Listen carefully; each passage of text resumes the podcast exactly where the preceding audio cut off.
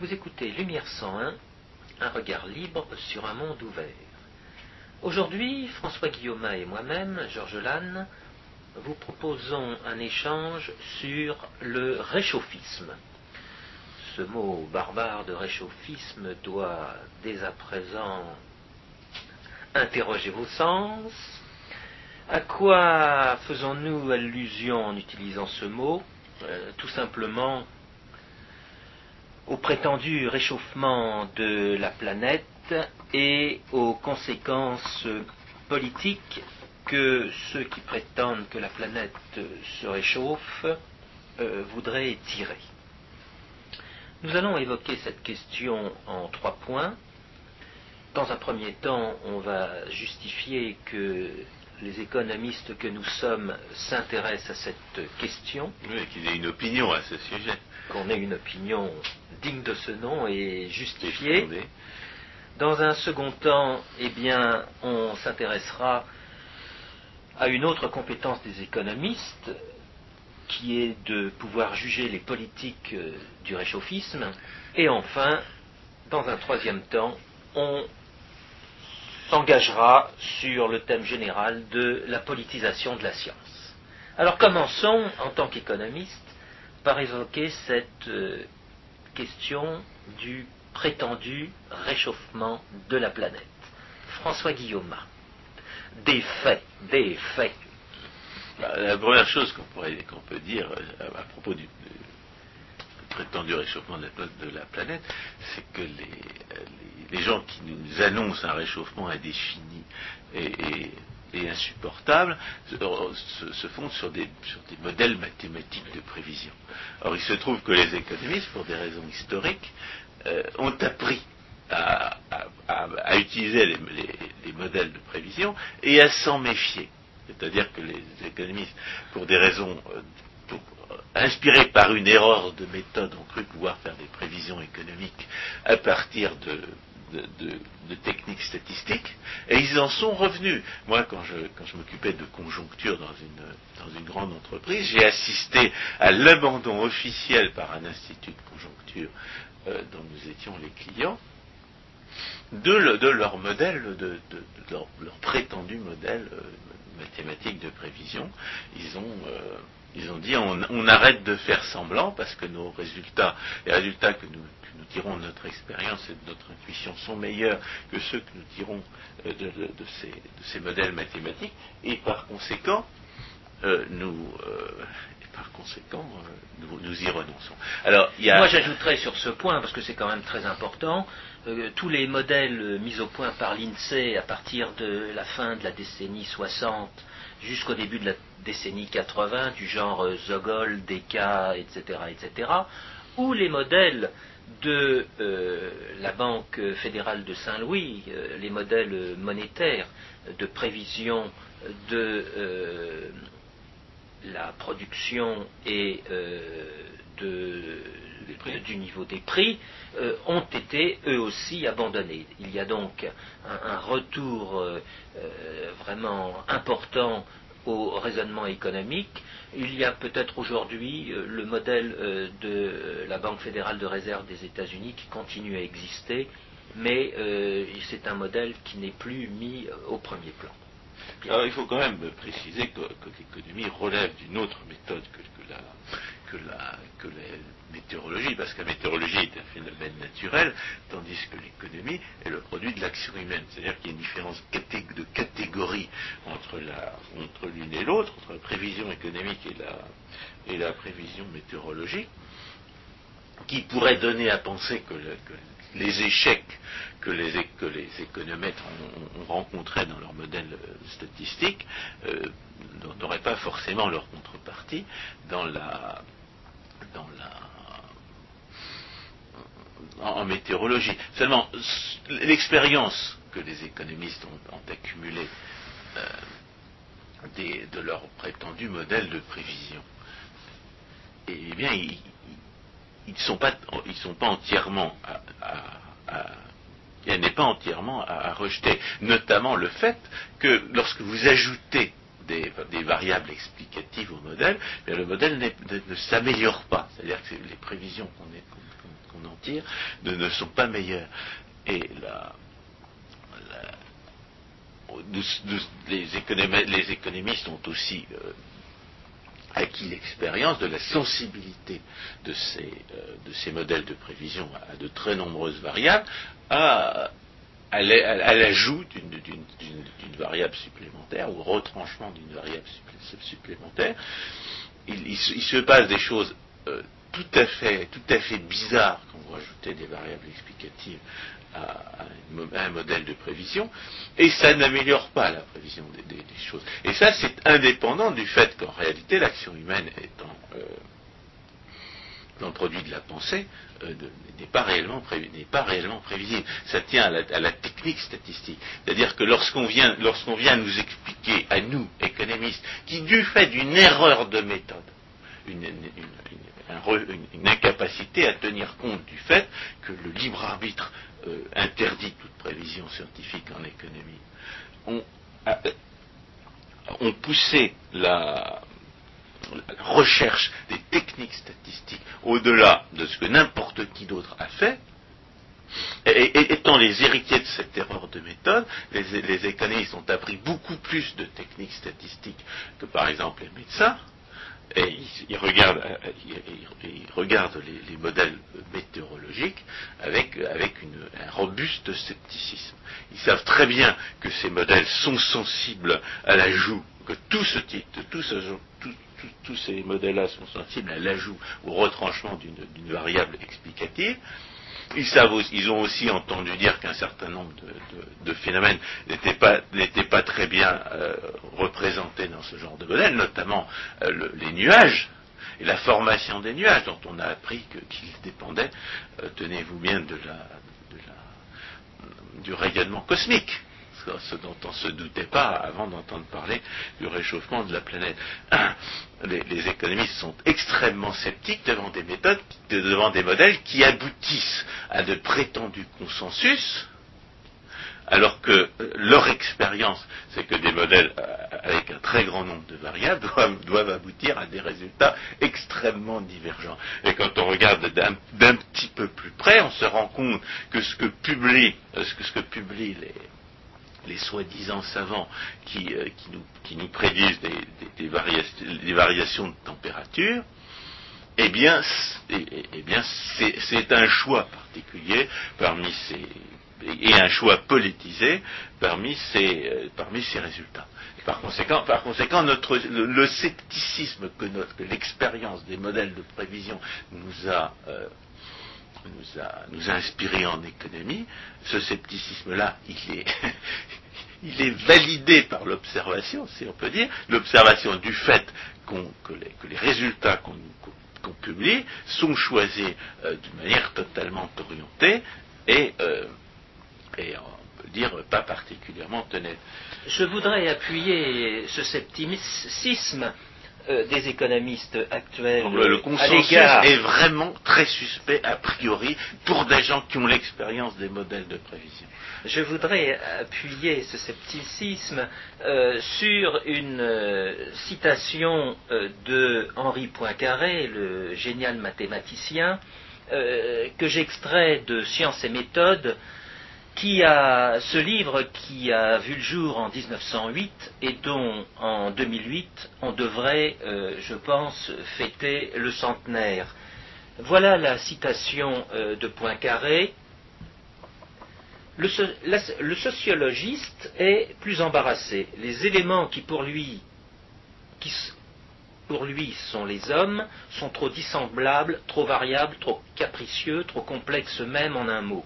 Aussi l'histoire ne recommence pas. Comment alors choisir le fait intéressant qui est celui qui recommence? La méthode, c'est précisément le choix des faits.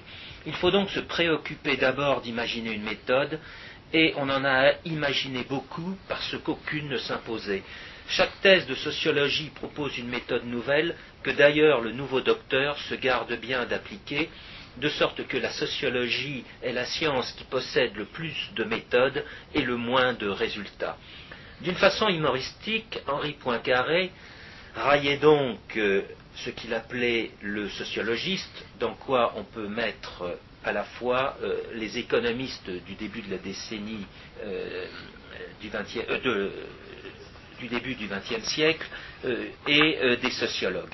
Néanmoins, j'ai donné cette citation parce que elle insiste sur cet aspect de la méthode des modèles, méthode que justement Poincaré va remettre en question et cela l'amènera en, particulier à revoir euh, ce qu'il appellera la mathématique quantitative par opposition à la mathématique qualitative, laquelle mathématique qualitative sera redécouverte par des météorologues dans la décennie 1960 au nombre desquels Lorenz, lequel Lorenz eh proposera des modèles de météo qui permettront euh, de faire moins d'erreurs euh, en relation avec la euh, prévision météorologue. Bref, je ferme la parenthèse et j'en reviens à cette façon de définir le réchauffement de la planète à partir d'observations, à partir euh, de faits euh, statistiques euh, pour le moins contestables. La deuxième chose qu'on peut, déclenche immédiatement la, sirène d'alarme chez les économistes qui sont, qui sont, pour des raisons historiques, formés à la statistique, c'est cette idée de, représenter l'atmosphère par, une, par, une, par un chiffre unique. Et, de nous alarmer sur des variations de, cette statistique qui sont, euh, qui sont imperceptibles par l'homme, parce qu'il ne faut quand même pas oublier que les, variations de, la température moyenne qu'on prétend avoir calculées sont de l'ordre de, 0,2 degrés par an, par, par, par, siècle. Et, à cet égard, euh, on est, très, très, curieux de savoir comment la chose a été calculée on est très curieux de savoir comment, euh, et aussi on est très, très, curieux, de savoir comment les, et comment il se fait, par exemple, que des, à partir d'observations différentes, les, unes étant des, trous dans la, glace de l'Antarctique pour mesurer la, quantité de gaz carbonique qui, se trouve dissous dans des couches euh, supposées avoir été euh, déposées il y a plusieurs euh, dizaines de milliers d'années, et, de l'autre, d'autres procédés censés mesurer la concentration en gaz carbonique, on arrive à des résultats tout à fait différents. Il y a des, savants allemands, par exemple, qui ont qui, affirme que la concentration en gaz carbonique euh, aurait, varié à la fin du XIXe siècle dans des proportions euh, tout à fait comparables à celles qu'on accuse aujourd'hui de réchauffer la planète, à partir des observations que eux ont faites en, dehors des, des, trous dans la glace. C'est-à-dire comment, réconcilier ces observations? Euh, la question est posée, mais on n'y répond pas autre, euh, euh, autre euh, motif de, d'interrogation, eh bien, on nous, on, nous raconte tout simplement des, le, même discours depuis dix ans, alors que, alors que depuis dix ans, le, la, les statistiques qui prétendent euh, mesurer euh, le prétendu réchauffement de l'atmosphère n'a pas changé. C'est-à-dire que depuis, 1998, depuis 10 ans, euh, qui a été une période de chaleur exceptionnelle parce que, à cause de phénomènes qui sont bien connus et qui sont localisés et datés, eh bien, on n'a pas observé d'augmentation de la température moyenne, quelle que soit la manière dont on calcule la température en question. Et à propos de cette manière de calculer la température, il y a deux interrogations qui se posent. Pourquoi est-ce que, l'on sait que la plupart des, stations d'observation de la température se sont trouvées euh, au cours des, décennies écoulées englobées dans des, dans des zones urbaines dont on sait qu'elles sont plus chaudes de 2 à 3 degrés des campagnes, que les campagnes environnantes. Est-ce qu'on sait que pour euh, pour compenser ce réchauffement euh, local dû à des, conditions euh, locales de construction, on n'a pas déplacé les, stations d'observation, mais on, s'est livré à des calculs censés rectifier les observations faites. Est-ce qu'on sait qu'un savant canadien a récemment réfuté les calculs en question en ce qui concerne les observations faites aux États-Unis? Est-ce qu'on sait que la, NASA, qui était responsable euh, de ces observations supposées, c'est-à-dire en réalité de ces calculs ouverts à toutes les manipulations, est-ce qu'on sait que la NASA a discrètement euh, modifié ces calculs de température pour la période considérée Est-ce qu'on sait que le résultat de cette modification a pour, conséquence que les, dernières décennies du XXe euh, siècle ne sont plus les plus chaudes du XXe siècle? Est-ce qu'on sait qu'on a observé des pics de température à une époque où l'émission de gaz carbonique dans l'atmosphère ne pouvait pas expliquer, euh, euh, même d'après les, modèles théoriques utilisés, le, réchauffement en question est-ce qu'on sait par exemple que euh, dans les années 30, il y a eu, euh, il y a eu euh, au Groenland une température plus élevée qu'on a observée au cours des dix dernières années. C'est-à-dire que les observations faites dans les conditions réputées les plus rigoureuses, c'est-à-dire aux États-Unis, ont dû être révisées d'une manière qui fait disparaître la prétendue observation d'un réchauffement récent de l'atmosphère, et qui, coïnciderait avec l'accroissement de la, concentration en gaz carbonique dans, cette atmosphère.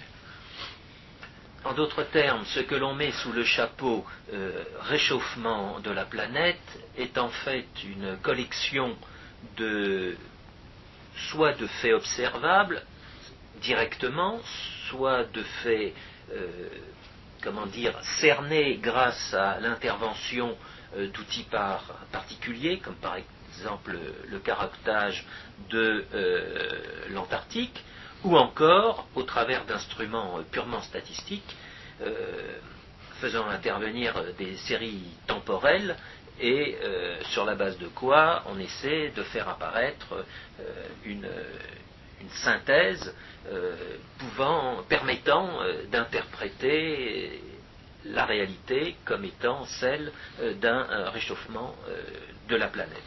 Alors, à l'opposé de ce réchauffement observé directement ou statistiquement, il y a la question des politiques qui sont proposées par les réchauffistes et qui vise à euh, vouloir euh, s'opposer à euh, ce qu'ils auraient mis à jour. il n'y a, pas que ça, du point de vue des, faits, il y, a, bien plus.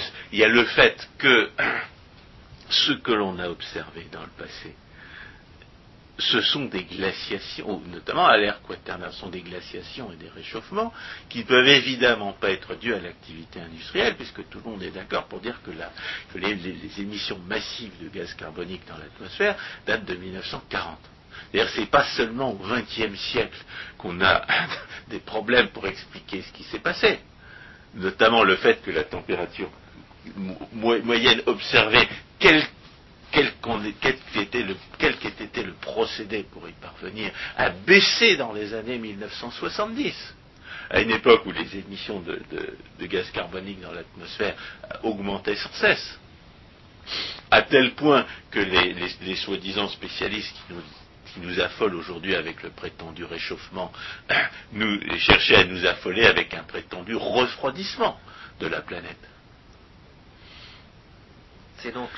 Le, problème, le qu'en tant qu'économiste nous sommes bien obligés de poser, c'est d'où viennent les glaciations du quaternaire et les réchauffements qui s'en sont suivis, alors qu'il n'y avait pas d'activité industrielle à l'époque où, l'homme vivait, où il n'y avait pas d'homme, où, où celui-ci vivait de peau de bête et, ne pouvait pas influencer la concentration en gaz carbonique.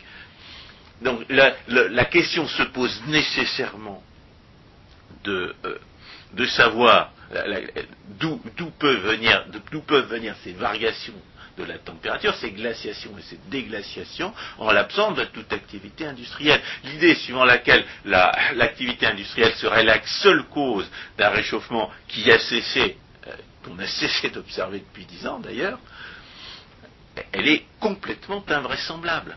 Pour, des gens qui, savent interpréter les chiffres, qui voient que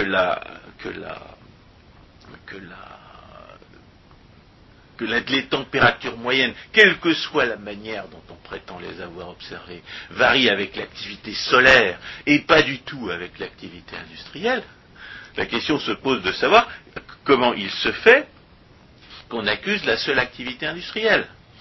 Et, il, faut, il, faut, parler dans, ce domaine de falsification pure et simple. Parce que quand on a observé, on a, a d'abord observé en faisant des trous dans la glace de l'Antarctique, glace qui était réputée avoir plusieurs dizaines de milliers d'années. Ce qui prouve que la glace de l'Antarctique ne risque pas de fondre de sitôt. Quand, on a d'abord observé une corrélation entre la concentration en gaz carbonique et, la température de l'atmosphère. Et tout le monde a dit c'est bien la preuve que l'augmentation de la concentration en gaz carbonique accroît la, la, température. C'est l'effet de serre. Et nous autres économistes, on nous a appris à nous méfier de ce genre de corrélation. D'autant plus que les observations plus fines venaient par la suite, et dont on ne nous a pas parlé, montrent que, le réchauffement a précédé observé par d'autres par d'autres procédés, le, réchauffement a précédé l'accroissement de la concentration en gaz carbonique de plusieurs centaines d'années de sorte que, l'accroissement de la concentration en gaz carbonique dans l'atmosphère ne pouvait pas être la cause du réchauffement, mais qu'il en était l'effet. Parce que lorsque les océans se, réchauffent, eh bien, euh, les gaz qui, y sont dissous se, relâchent dans l'atmosphère. Mais il faut pour ça que, y ait un certain temps pour, euh, réchauffer les, océans en question. En tout cas, l'observation d'une coïncidence entre la concentration de gaz carbonique dans, les glaces du pôle sud et, les accroissements de température, on ne peut absolument plus aujourd'hui les interpréter comme une preuve que l'accroissement de concentration en gaz carbonique serait la cause du, réchauffement, puisqu'il est désormais établi qu'elle n'en est que l'effet. Alors, qui a entendu parler de ces, euh, résultats-là? Personne. Autre, autres observations qui semblent complètement réfuter la, thèse réchauffiste, si, l'effet de serre était la cause d'une augmentation de la température, c'est en altitude qu'on observerait les, variations, un réchauffement euh, plus important qu'en surface. Or, on n'a observé aucun réchauffement en altitude ça n'empêche pas les réchauffistes de nous raconter que l'accroissement de, la concentration en gaz carbonique serait dû à la serait la cause du réchauffement observé jusqu'à la fin des années 1990 et pas, depuis dix ans. Enfin, on est bien obligé de parler de falsification délibérée chez les gens qui, nous parle de l'histoire de la température euh, de la planète, dans la mesure où on nous a présenté pendant un certain temps la température moyenne de la planète, quelle que soit la manière de la, euh, de, la calculer, comme, euh, comme stable depuis un millier d'années, puis augmentant brusquement. Or, ce que, ce que quand on cherche un petit peu, on se rend compte que la, que, la température telle qu'on a pu la déduire de diverses, de diverses observations était plus élevée euh, aux alentours de l'an 1000 qu'elle ne l'est, aujourd'hui. Et qu'elle a baissé, euh, qu'elle a baissé dans les, années euh, entre 1500 et, et 1800 et qu'elle a légèrement remonté au XIXe siècle. On a observé des variations, on a observé qu'il faisait plus chaud aux alentours de l'an 1000 et plus chaud aux, alentours de l'an 0 euh, qu'aujourd'hui. Et ces variations-là, elles peuvent évidemment pas être dues à l'activité industrielle. Mais l'effet avancé. Donc, ne vous avez. Ce, entrevoir- ce- ce qui est prouvé, c'est que la- l'activité industrielle ne peut certainement pas être la seule cause des variations, que, la- que les, que les variations d'origine naturelle ont, pro- ont- ont été beaucoup plus importantes que ce qu'on observe depuis 1940, que ce qu'on observe depuis 1940, ce sont des variations qui, qui ne coïncident pas avec l'accroissement de la concentration en gaz carbonique puisqu'il y a une baisse dans les années 70 et que la, et que la hausse observée dans les années 90 est, est- et en 80 et 90 est aujourd'hui interrompue. Alors, euh, et, de tout ça, bien entendu, on n'entend pas parler. On considère que la thèse réchauffiste est définitivement établie à partir de modèles mathématiques dont il est a priori suspect qui disent tous la même chose, et dont on constate que si on leur fait, si on leur fait dire à tous la même chose, c'est parce qu'on a choisi que ceux qui disaient la même chose, parmi ceux et qui euh, naturellement divergeaient, comme notre expérience à nous d'économistes nous permettait de nous y attendre. Alors, dans ces conditions, dans ces conditions, Alors ça, c'est pour dire, on, on vi- on vient d'expliquer pourquoi les économistes sont compétents pour juger de- de questions qui relèvent de la météorologie et dans laquelle, a priori, on pourrait les dire totalement incompétents. Ben non, les économistes sont formés à la statistique, ils savent ce que c'est que les modèles de, prévision. Ils en, sont les- ils en sont revenus pour des raisons qui ne tiennent pas uniquement à la différence de catégorie entre l'action humaine et la météorologie. Et, leur et quand on examine les résultats tels qu'on nous les serine, leur scepticisme est on ne peut plus justifié. et on, peut, on peut schématiser en disant c'est non seulement euh, la méthode statistique qui permet d'arriver à cette position, mais c'est aussi La connaissance de cette statistique. Oui, et c'est aussi euh, la, la référence en permanence à euh, des modèles, à cette méthode des modèles, qui amène à dire que ce n'est pas euh, la seule euh, méthode à utiliser, il y en a bien d'autres, et en particulier, euh, il y a à faire intervenir, et j'en reviens de nouveau à Henri Poincaré, il y a à faire intervenir l'intuition humaine. Un scientifique ne saurait refuser l'intu- l'intuition qu'il peut avoir à propos de n'importe quel phénomène. Mais, et j'en reviens à l'intervention de tout à l'heure, parce que le temps passe et il faut tenir euh, les limites, euh, fort de euh, mauvaise, de ce mauvais scénario de, prétendu réchauffement de la planète, il s'avère que des politiques sont proposées en matière de lutte contre le réchauffement de la planète. On n'en est plus à les proposer, on les impose. Et, on les, et, ce- et qui les impose sont des gens dans l'horizon de prévision, c'est la prochaine élection. Et alors ils prétendent nous, euh, ils prétendent nous, euh,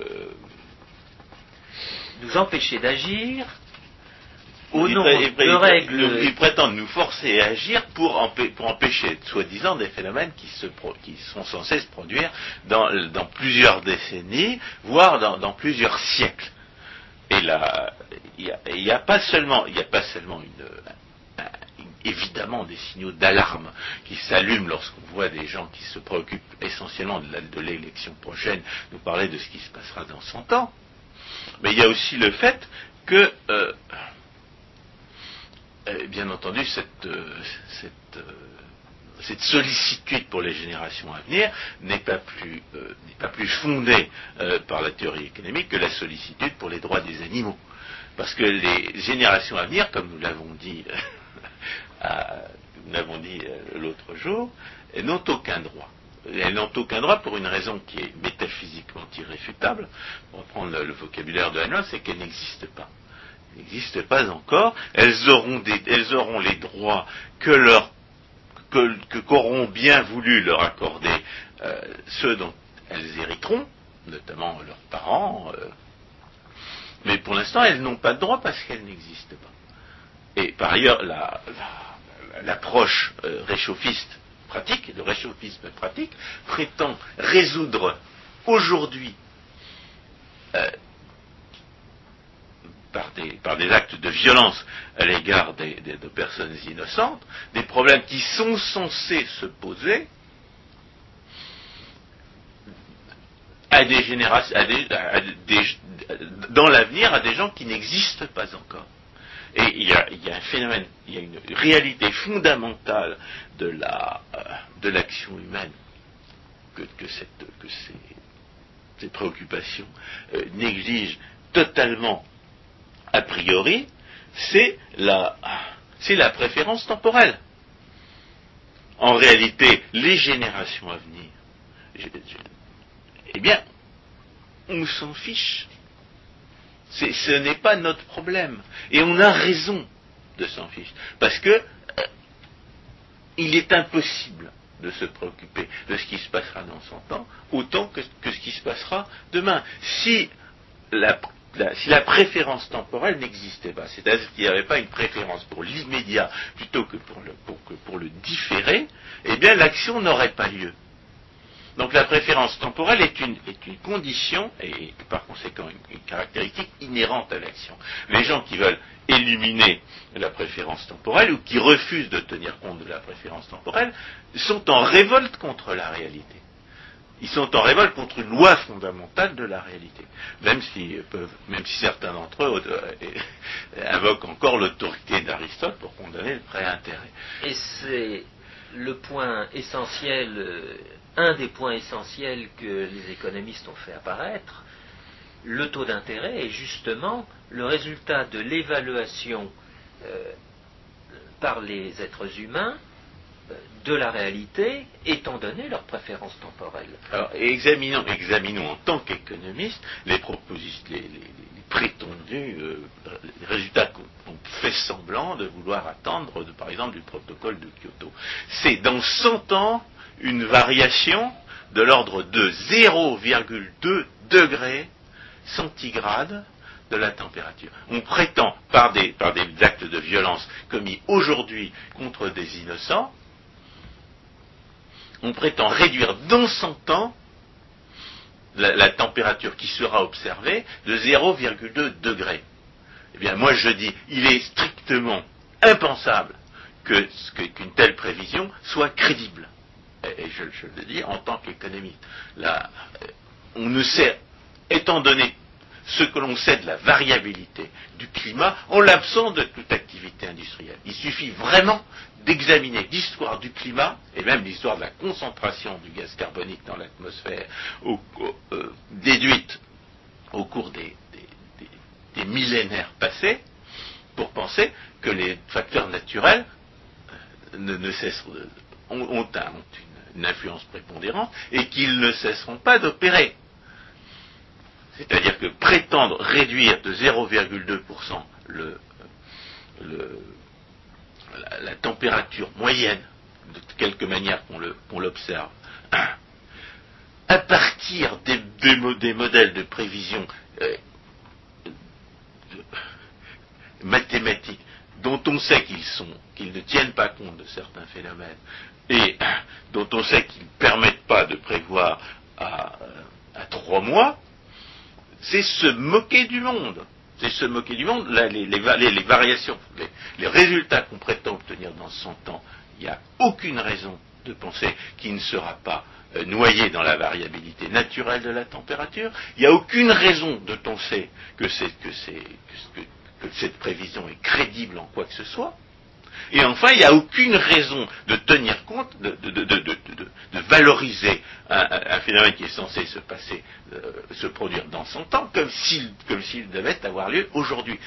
Un phénomène qui est censé se produire euh, dans son temps, il n'a aucune importance pour nous. Un phénomène de cette ampleur qui est censé se produire dans son temps, il, il est parfaitement irrationnel d'en tenir le moindre compte. Et par conséquent, ces politiques ne peuvent absolument pas être justifiées, étant donné, euh, ce qu'on, euh, même étant donné l'argumentaire, si sophistique soit-il, si anti-scientifique soit-il, qu'on nous présente pour les, pour les rationaliser.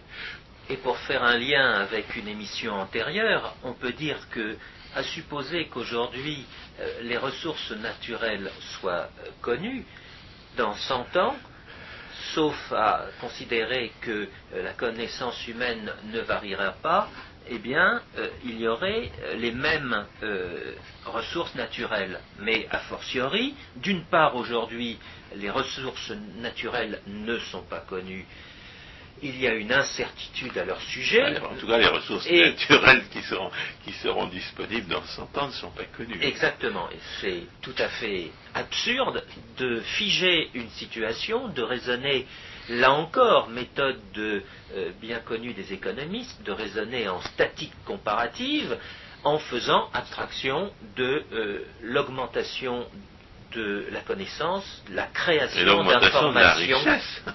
L'augmentation de la richesse. Parce que même à supposer que, que tous ces phénomènes dont on nous parle euh, se produisent, qu'est-ce qui, nous, euh, qu'est-ce qui nous dit que, les, que, dans son temps, les gens ne seront pas capables d'y faire face? Étant donné que si les hommes de l'État ne s'en mêlent pas, ils seront beaucoup plus riches que nous. Et uniquement si les hommes de l'État ne s'en mêlent pas, parce que la seule chose qui puisse empêcher les gens de s'enrichir, c'est les voleurs et les assassins, c'est-à-dire les hommes de l'État, pour l'essentiel. Il y a, mais il y a dans étant donné qu'on a affaire à des gens qui, dont l'horizon de prévision est l'élection à venir, c'est-à-dire dans, trois ans, dans quatre ans, dans cinq ans au maximum, il est parfaitement euh, suspect et parfaitement on ne peut absolument pas croire que ces gens-là se soucient de ce qui va se passer dans son temps. En réalité, euh, ce, qui, explique leur attitude, c'est un, défaut euh, massif et permanent de la procédure de décision dont nous avons déjà parlé à propos du prétendu principe de précaution. Le, défaut massif et permanent de la, procédure de décision qui est la cause de ce genre de politique, c'est l'irresponsabilité institutionnelle. C'est l'irresponsabilité institutionnelle, le fait que certaines personnes ont, le pouvoir d'agir pour la violence, pour imposer aux autres les, conséquences de leurs décisions personnelles. Et la,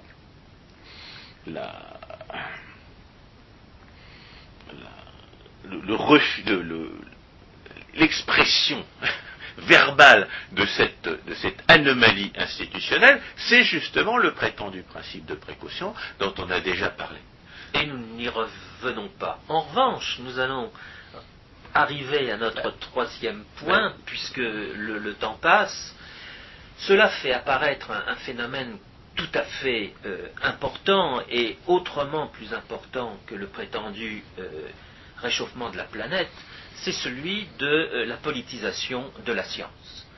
Euh, il est un fait que euh, ce, consensus apparent d'un certain nombre de scientifiques sur le réchauffement de la planète cache une modalité politique qu'il s'agit euh, de dénoncer. Ben oui, parce qu'il faut quand même rappeler une chose à propos du prétendu principe de précaution. C'est que le prétendu principe de précaution, les gens ne l'appliquent jamais à leurs frais. Ils l'appliquent toujours aux frais des autres. Le, prétendu principe de précaution, il est né de l'irresponsabilité institutionnelle et il, est, et il est invoqué par des gens qui sont institutionnellement irresponsables. C'est-à-dire des gens qui peuvent imposer aux autres les conséquences de leurs décisions. Et, de ce fait, ils ne tiennent absolument aucun compte des, charges qu'ils vont infliger aux autres sous prétexte de lutter contre le réchauffement climatique. Il y a, une autre asymétrie fondamentale dans, la démarche euh, des, réchauffistes, c'est que euh, c'est de manière tout à fait arbitraire qu'ils prétendent déduire du fait que l'homme pourrait avoir causé le réchauffement de l'atmosphère, la conclusion qu'il faudrait empêcher ce réchauffement. Car, car, rien ne prouve que le réchauffement, même d'origine humaine, ne soit pas une bonne chose. La raison pour laquelle ils ont besoin de prouver que le réchauffement qu'ils prétendent avoir observé alors que les statistiques d'observation, eux, euh, sont, plus sceptiques à cet égard. la, raison pour laquelle ils ont besoin d'affirmer euh, que l'homme est la cause de ce réchauffement, c'est pour rationaliser des politiques qui lutteraient contre ce prétendu réchauffement. Mais il ne s'ensuit absolument pas, parce, que si l'homme ne si le réchauffement était d'origine naturelle, il il s'ensuivrait que prétendument, euh, et non pas euh, industriel, il s'ensuivrait prétendument que l'homme ne peut, rien y faire. Mais il ne s'ensuit pas du fait qu'un réchauffement de l'atmosphère est dû à l'activité industrielle, que ce serait une mauvaise chose. Car la température moyenne actuelle est inférieure à la température observée au cours de l'an 1000, lorsque, lorsqu'on pouvait faire pousser du blé au Groenland. Lorsqu'on pouvait faire pousser du blé au Groenland, eh bien, euh, et, de la vigne en, Angleterre, eh bien, tout le monde s'en trouvait beaucoup mieux parce que, parce que la végétation poussait mieux, les récoltes étaient plus abondantes, et, les famines se sont installées à, l'époque du. Et, on a observé des famines à l'époque de la petite ère glaciaire, dont, la, représentation euh, par, la crosse de hockey euh, prétendait nier l'existence. Donc le réchauffement de l'atmosphère n'est pas une mauvaise chose en soi. On peut tout à fait imaginer des, euh, que la plupart des gens en profitent. Certains vont en profiter, d'autres, euh, euh, prétendent en souffrir, alors que même alors qu'on nous affirme, on reconnaît par ailleurs que ce réchauffement se produirait surtout la nuit, que ce réchauffement se, produirait surtout dans les hautes latitudes, de sorte réchauffe, que ce seraient les régions froides qui seraient réchauffées, et non pas les régions qui sont déjà chaudes la, conséquence, le refus de considérer que le réchauffement puisse être une bonne chose en soi, quelle qu'en soit l'origine, caractérise la malhonnêteté, euh, une malhonnêteté fondamentale chez les réchauffistes. Même si ils ont absolument besoin que le réchauffement qu'on a observé euh, entre 1980 et entre 1980 oui, et 1900 et la fin des années 90 soit d'origine humaine, pour prétendre qu'on pourrait y faire quelque chose. Mais ils n'ont absolument pas démontré qu'on devrait y faire quelque chose parce que le réchauffement n'est pas une mauvaise chose en soi. Rien ne prouve que le réchauffement soit une mauvaise chose en soi, même s'il était d'origine industrielle, ce qui est parfaitement douteux. Et pour nous faire croire que c'est une catastrophe, eh bien, on nous raconte de la science-fiction, on nous raconte des mensonges, on nous dit qu'il n'y a plus d'ours blancs euh, dans, l'Arctique, ce qui est un mensonge, les populations d'ours blancs se portent très bien, merci, on nous raconte que, les glaces vont fondre et faire monter le niveau des mers, alors que ce qu'on observe notamment aux îles Maldives, qui ont 3, qui ont 3 mètres d'altitude maximum, c'est au contraire depuis un siècle une baisse du niveau de, une baisse du niveau de la mer et un recul euh, de, la, de, la, ligne euh, de la ligne des côtes, on nous, on nous, on nous raconte des, mensonges carrément sur ce qui, est censé se passer. On nous dit que les, calottes glaciaires du Groenland et de euh, et de l'Antarctique vont fondre, alors qu'il fait beaucoup trop froid pour qu'elles atteignent le, la, Il y fait beaucoup trop froid pour que la température, euh, pour qu'elle dégèle. On nous raconte, on, fait tout un plat sur une partie de l'Antarctique qui, se, où la glace reculerait sans, nous, dire que la, la masse totale de, de neige et de glace accumulée n'a cessé d'y augmenter. Donc on nous raconte des mensonges pour nous faire peur. On nous raconte que le niveau des mers va monter alors qu'il n'y a aucune raison de le penser, même si la température augmentait. Et la température a cessé d'augmenter depuis dix ans. La température telle qu'ils prétendent, la température moyenne telle qu'ils prétendent l'avoir observée. Parce qu'on continue à se demander ce que ça peut bien vouloir dire qu'une température moyenne euh, de l'atmosphère. Donc le, problème auquel on est confronté, et qu'on peut d'ailleurs, euh, qu'on a d'ailleurs pu évoquer euh, en parlant de la, des modèles de prévision qui, comme par hasard, euh, disent tous la même chose, à condition de choisir ceux qui disent tous la même chose. C'est la poétisation de la science. Je pense que là, les, les économistes, justement, sont particulièrement bien placés pour, pour pour savoir ce que c'est que la politisation de la science. Parce que euh, les, physiciens, les, biologistes, les, spécialistes des sciences naturelles, en général, n'ont pas d'expérience de cette politisation. Alors que les économistes, eux, ils en sont euh, ils en ils l'observent euh, quotidiennement, et ils en sont d'ailleurs les premières victimes, ce sont des économistes sérieux. Euh, Bertrand Le Ménissier avait, fait, avait, établi que entre les deux tiers et les trois quarts des économistes ne sont pas compétents en France. Des gens qui se disent économistes disent sur la sur la sur les relations causales en économie, sur, les lois de l'économie, donc, euh, des, choses qui, euh, qui diffèrent, qui ne, qui ne diffèrent en rien de ce que le profane peut avoir à raconter. D'une part, et d'autre part, il y a euh, le phénomène du plan qui est apparu au début du, 19e, du 20e siècle, et très précisément dans la décennie 20, qui a fait apparaître comment les hommes de l'État avaient la possibilité, ou s'était donné la possibilité d'agir ou d'avoir l'espérance de pouvoir agir dans le sens qu'il désirait euh, sur l'économie. Et l'expérience a bien montré que euh, ces actions étaient tout à fait euh, destructrices et qu'un jour ou l'autre, elles devraient être abandonnées le meilleur exemple en ayant été euh, l'URSS qui a disparu avec euh, sa planification centralisée. je, crois qu'il faut, il faut distinguer la, différence entre la, science honnête et la science euh, falsifiée par la politique n'est pas la même que la différence entre les sciences naturelles et les sciences sociales. Cependant, il y a une certaine, il y a une certaine coïncidence entre elles, dans la mesure où les phénomènes naturels, euh, il est plus difficile d'en, euh, falsifier les, effets. Euh, Hans Hermann Hoppe a eu raison de dire qu'en tendance, il est plus facile de mentir sur les, sur les phénomènes sociaux que sur les phénomènes naturels. Pourquoi? Pour la raison que, je vais citer, il dit personne n'aime mieux s'il essaye de produire un phénomène naturel se trouver des excuses perpétuelles pour échouer plutôt que d'y parvenir effectivement, car c'est lui seul qui devrait payer le prix de cette obstination.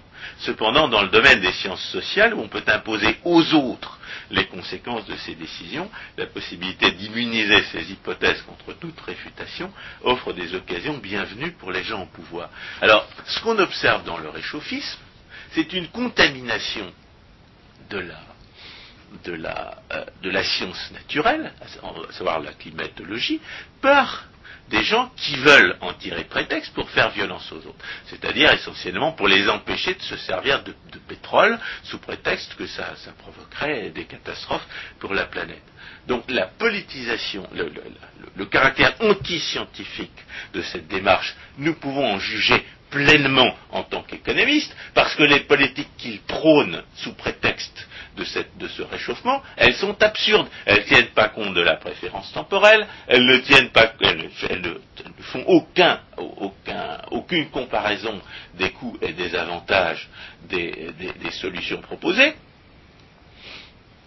Mais on peut, aussi, en juger par la manière dont les savants qui contestent qui contestent la, vérité officielle sont traités par les, réchauffistes. Car il faut savoir que des dizaines de milliers de savants ont publié une déclaration publique disant que, le réchauffement de la planète n'était pas un danger qui justifiait une politique euh, autoritaire quelconque, et ces, dizaines et ces savants sont, de ceux qui, voient couper leur crédit, qui ne se voient pas attribuer de, nouvelles, de, nouveaux, crédits de recherche, parce qu'ils ne vont pas dans le sens décidé par les gouvernements.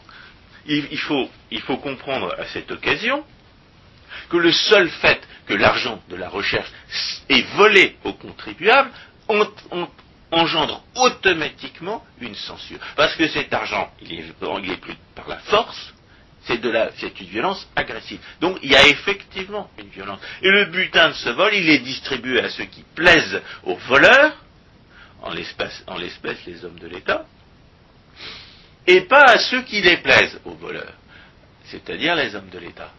Donc le, simple, le simple fait du de ce qu'on appelle le financement public de la recherche est un instrument de censure.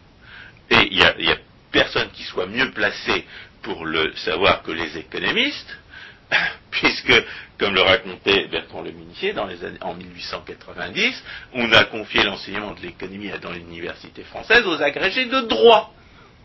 C'est-à-dire qu'on a délibérément profité du fait que l'université était sous le contrôle des hommes de l'État et subventionnée par les hommes de l'État pour faire enseigner la théorie économique par des gens qui étaient qui étaient a priori incompétents. Et, là, cette, pratique continue. On passe, les hommes de l'État passent leur temps à donner, euh, en, économie, les hommes de l'État passent leur temps à donner de l'argent volé à ceux qui, euh, rationalisent leur politique, c'est-à-dire qui, qui inventent des arguties pour soi-disant justifier des politiques de pillage des faibles par les puissants et de destruction que, décrit la loi de Bitur-Camembert, et ils font tout ils font tout aujourd'hui de plus en plus ouvertement pour empêcher, euh, pour empêcher d'enseigner dans l'université d'État des gens qui dénoncent ces politiques de redistribution. Euh, euh, Georges Lannes a éprouvé lui-même personnellement à l'université Dauphine des, des, épisodes où on ne lui donnait aucun cours à assurer pendant, plusieurs semestres. Exact, exact. Mais cette politisation euh, de la science, c'est là encore un phénomène apparu au XXe siècle, parallèlement à la planification euh, centralisée des gouvernements. On est dans la même façon de concevoir les choses, et ce qui est regrettable, c'est que le développement de la science s'en ressent. Alors, du, fait, en, raison des phénomène décrit par Hans Hermann Hoppe, que j'ai cité tout à l'heure, euh, qui, dit que fondamentalement dans les sciences de la nature, euh, les gens ont moins intérêt à falsifier leurs résultats. Alors que dans les sciences sociales, euh, pratiquement on ne, paie on ne paie les gens que pour mentir. Et quand, il se trouve qu'on les paie pour ne pas mentir, ce qui est le cas de Georges Lannes, c'est pour faire, c'est pour camoufler une volonté de censure euh, qui va passer par profits et pertes le fait que Georges Lannes ne ment pas comme la plupart des, et, n'est pas incompétent comme la plupart des professeurs d'économie euh, dans l'université française. Mais le,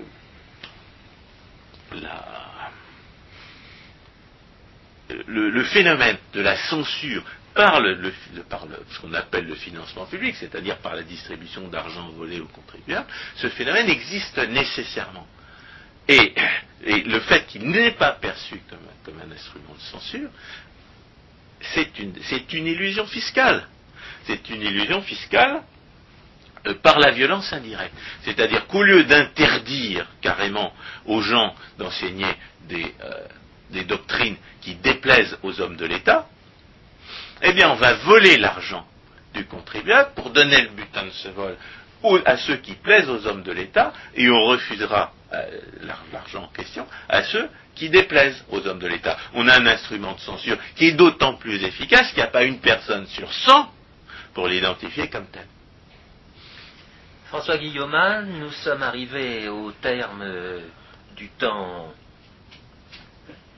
consacré.